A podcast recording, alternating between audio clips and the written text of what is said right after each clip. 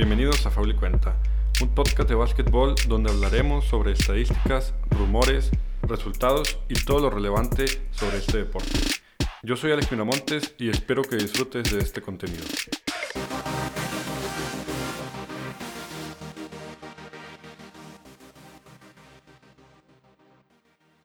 Hey, ¿qué tal amigos? Bienvenidos al segundo episodio de Fauli Cuenta.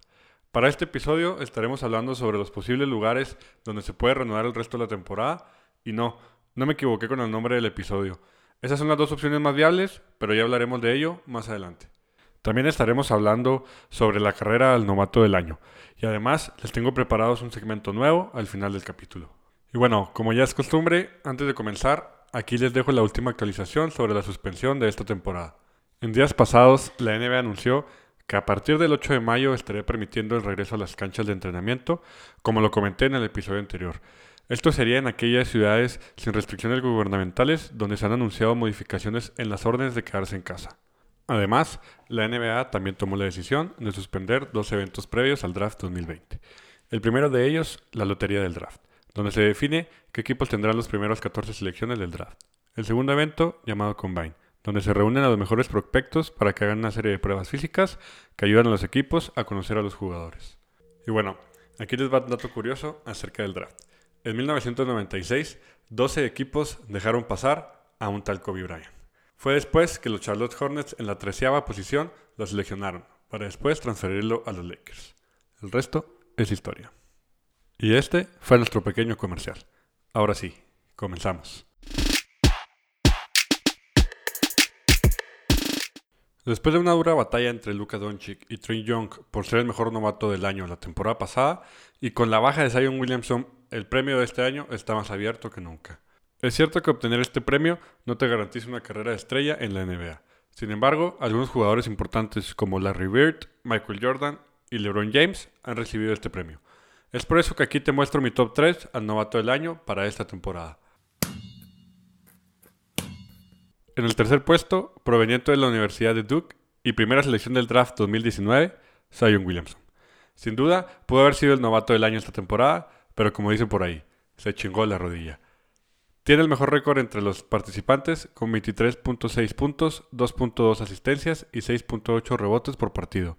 Sin embargo, solamente ha disputado 19 juegos esta temporada, lo cual lo hace muy difícil que obtenga el premio. Lástima, Margarito. En la segunda posición, de la Universidad de Oakland, Kendrick Nunn.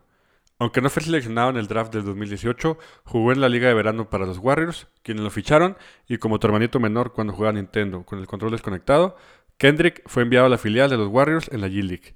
Fue hasta abril de este año que el equipo de Miami lo firmó y lo incorporó a sus filas. Con un récord de 15.6 puntos, 3.4 asistencias y 2.7 rebotes por partido, Kendrick se coloca en la segunda posición. Desde la Universidad de Murray State, y segunda selección del draft 2019, ya Morant se perfila como el favorito para el premio.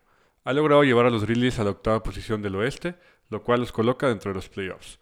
Cuenta con un récord de 17.6 puntos, 6.9 asistencias y 3.5 rebotes por partido. Es por eso que lo coloco en el primer puesto. Sin duda, ya Morant es el favorito para llevarse el novato del año. Y a menos de que algo impresionante pase con Zion Williamson en los juegos restantes de esta temporada, no veo la forma de que le quiten el premio. Y este fue mi top 3 al novato del año. Y si como a mí, tus papás nunca te llevaron a Disney, la NBA podría hacerlo. Disney World es una de las opciones más viables para recibir el resto de la temporada de la NBA. Y sí, yo sé que parece broma, pero permítanme explicarles. La idea de la liga es concentrar a todos los jugadores, familias, parte del staff, reporteros y todos involucrados en un solo lugar, por lo que se habla de dos los hoteles con los que cuenta este recinto, los cuales se encuentran cerca del complejo deportivo de ESPN, el cual cuenta con la capacidad necesaria para las exigencias de la NBA.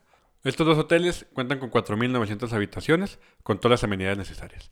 Además, el complejo de ESPN cuenta con canchas que tienen la preparación para hacer las transmisiones televisivas, así como también espacios de entrenamiento para los equipos, que es lo que está pidiendo la NBA.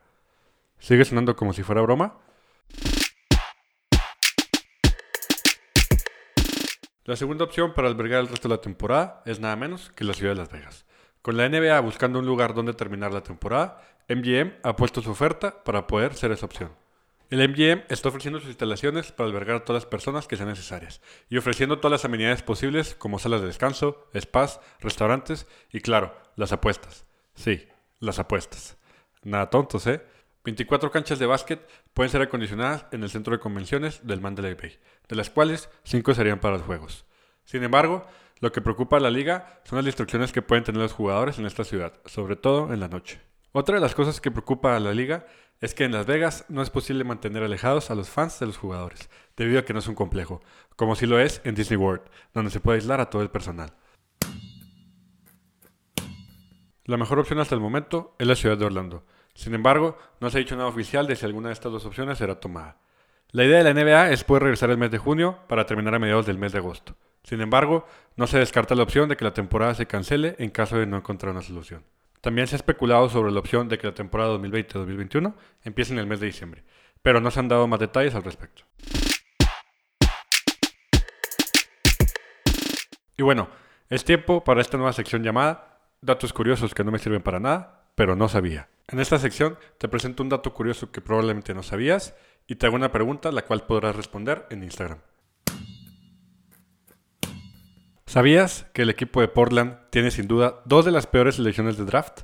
En 1984, Portland tuvo la segunda selección de ese draft, donde eligió a Sam Bowie, quien tuvo una sólida carrera en la NBA, pero aún así sería más famoso por ser elegido antes que Michael Jordan, quien fue la tercera posición de aquel draft.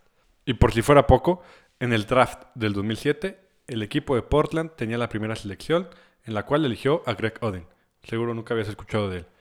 Y fue seleccionado por delante de Kevin Durant, quien fue elegido en la segunda posición. Y la pregunta del episodio de hoy es la siguiente. ¿En dónde se llevó a cabo el juego de estrellas que albergó la mayor cantidad de personas y cuál fue dicha cantidad? Recuerda que puedes poner tu respuesta en nuestro Instagram, arroba.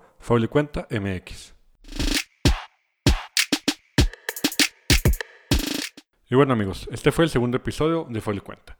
Espero que les haya gustado, suscríbanse y regálenme un like.